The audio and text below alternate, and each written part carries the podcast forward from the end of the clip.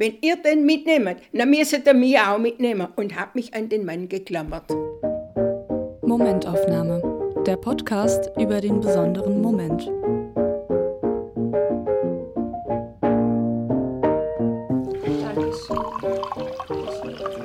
Ich habe tatsächlich noch gar keinen gegessen in Stollen.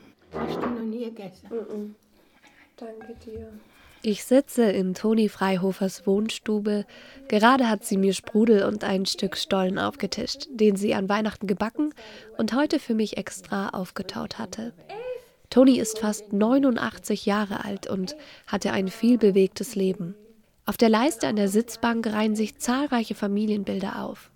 Toni ist nämlich fünffache Großmutter und ihr drittes Urenkelchen ist gerade erst unterwegs. Unterwegs. Echt? Das kommt in die nächste Woche. Echt? Wow, schön. Und auch sonst hat Toni alle Hände voll zu tun. Mit 73 Jahren machte sie noch zwei Ausbildungen. Eine zur Kräuterpädagogin und eine zur Volksheilkundlerin. Ihre Tätigkeit übt sie auch heute noch aus. Toni hat nämlich ein kleines Lädle, in dem sie ihre handgemachten Kosmetikprodukte und Gesundheitstränke verkauft. Schon früh war sie ihre eigene Chefin. Im Alter von nur 13 Jahren übernahm sie quasi den Familienbetrieb. Wie es dazu kam, zeigt Tonis erste Momentaufnahme. Momentaufnahme 1. Ein furchtbarer Verlust. Ich war zu Hause. Wir haben das Mittagessen und das Essen war fertig. Und dann ist mein Vater rausgegangen und hat gesagt, also jetzt die, die, die Steine holt für den und den Bauern, der, dem sein Haus auch zerschossen war.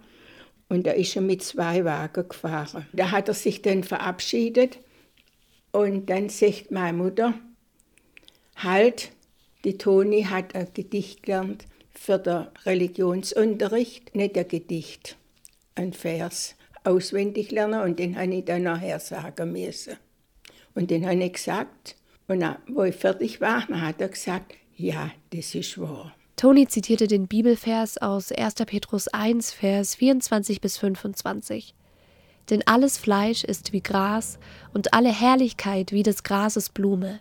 Das Gras ist verdorrt und die Blume abgefallen, aber des Herrn Wort bleibt in Ewigkeit. Es war ja die Währungsreform am Sonntag.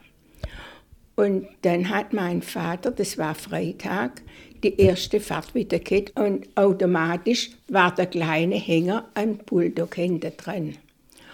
Und dann hat er den Fehler gemacht und hat den großen Anhänger hinten angehängt und den hätte er an der Bulldog anhängen sollen und der, an der kleine Hänger hinten. Dazu muss ich noch sagen, er hat auch noch Fliegerreifen drauf gehabt.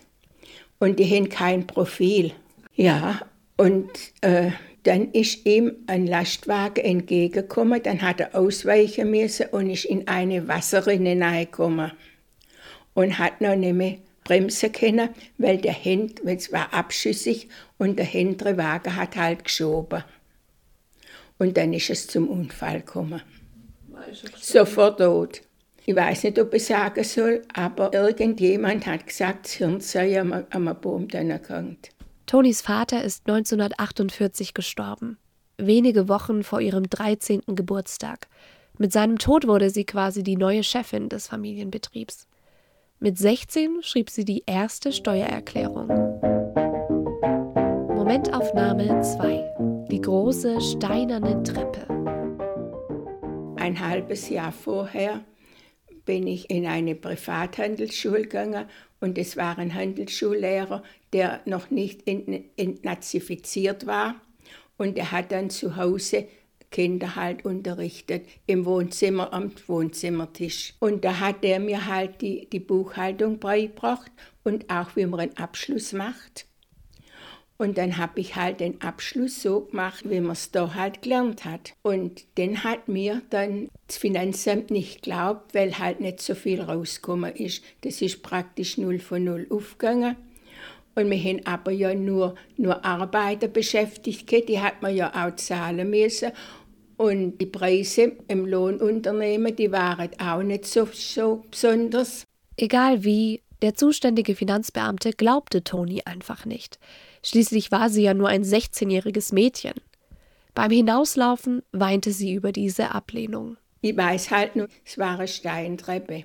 Ich glaube, war eine Steintreppe. Eine breite, große Treppe, das Finanzamt runter. Heute kann Toni verstehen, warum das Finanzamt sie damals wieder weggeschickt hatte. Die Steuererklärung ist von meiner Basis her nur mit Einnahmen und Ausgaben praktisch. Aber dann kommen doch noch Abschreibungen und, und das Inventar und was da alles noch eine Rolle spielt. Ja, das habe ich nicht gewusst und auch nicht gelernt und wahrscheinlich auch nicht gemacht. Momentaufnahme 3. Der Gärtner mit der Erdbeerpflanze. Meine Mutter hat immer Erdbeer im Garten gepflanzt und die hat sie auch verkauft. Wir haben ja einen großen Garten. Und jetzt hat sie aber wieder neue Pflanzen. Sie hat jetzt einfach wieder äh, äh, eine neue Sorte wählen. Und das hat sie durch Zufall ihrer Schwester erzählt, ihrer Lotte. Und die hat gesagt, du, du brauchst nicht nach Heilbronn. Zu mir kommt am Wochenende ein Gärtner. Mein Paul hat dann die, die Erdbeer gebracht am Sonntag. War meine Mutter aber da nicht da und haben sie ich entgegengenommen. Und in der Woche drauf kommt dann ein Brief von ihm und hat mich eingeladen.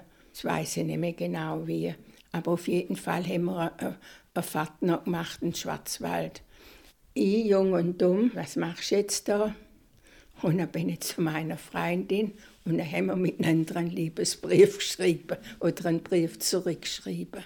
Dann habe ich geschrieben, dass er am 2. September Sonntag wäre bereit, weil am 1. September, das war auch der, das war der 2. September, da war in Auenstein Kirbe.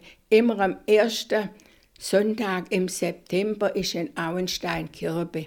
Und da hat es Kirbetanz gegeben. Und natürlich, da habe ich noch wollen. Und dann ist er gekommen am 2. Und ich habe aber gedacht, am 2. Sonntag. Und da war ich nicht da. Und dann war er verärgert und hat gedacht, da gehe ich nicht mehr nach. Hat sich aber doch noch einmal überlegt und ist noch doch gekommen. Und dann haben wir einen schönen Ausflug gemacht in Schwarzwald. Hat er noch jeden Sonntag gekommen. Echt?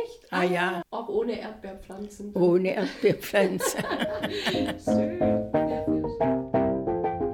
Momentaufnahme 4. In Handschellen abgeführt. Wir haben in der Baumschule einen Mitarbeiter gehabt, das war ein Kurte. Und der Kurte, der hat durchgehen müssen in der Türkei, weil er einem Soldat oder irgendeinem, der verletzt war, geholfen hat, die Wunden zu verbinden. Und wegen dem hat er abhauen müssen, weil er das hätte nicht dürfen. Aber er war geduldet und hat auch bei uns gewohnt. Der hat sich immer melden müssen in Stuttgart auf dem Konsulat. Sie haben ihn auf jeden Fall abgeschoben. Mhm. Und dann sind die morgens um 6 Uhr oder irgendwann sind die hinter reingekommen zu der Terrassentüre, nicht zu der Wohnungstüre. Die Polizei? Oder? Die Polizei. Aha. Und haben den Mann abführen wollen. Und seine Frau hat es gemerkt und hat gesagt, geh du, geh du. Und dann ist er zu Wohnungstieren aus, weil die ja hinterrein sind, und ist dann durch die Garage abgehauen und hat sich bei uns dann in der Baumschule hinter der Pflanze, in der Pflanze drinnen versteckt. Aber die Familie, die Frau und die zwei Kinder haben sie mitgenommen und abgeführt in die Türkei. Die Kinder haben sie gleich, glaubt, gleich zu Verwandten da und die Frau haben sie noch zwei Tage lang gefoltert. Und dann ist die Polizei zu uns gekommen und hat den Wohnungsschlüssel gebracht und hat gesagt, sie können jetzt über die Wohnung verfügen, die Wohnung ist leer, die Leute sind nicht mehr da.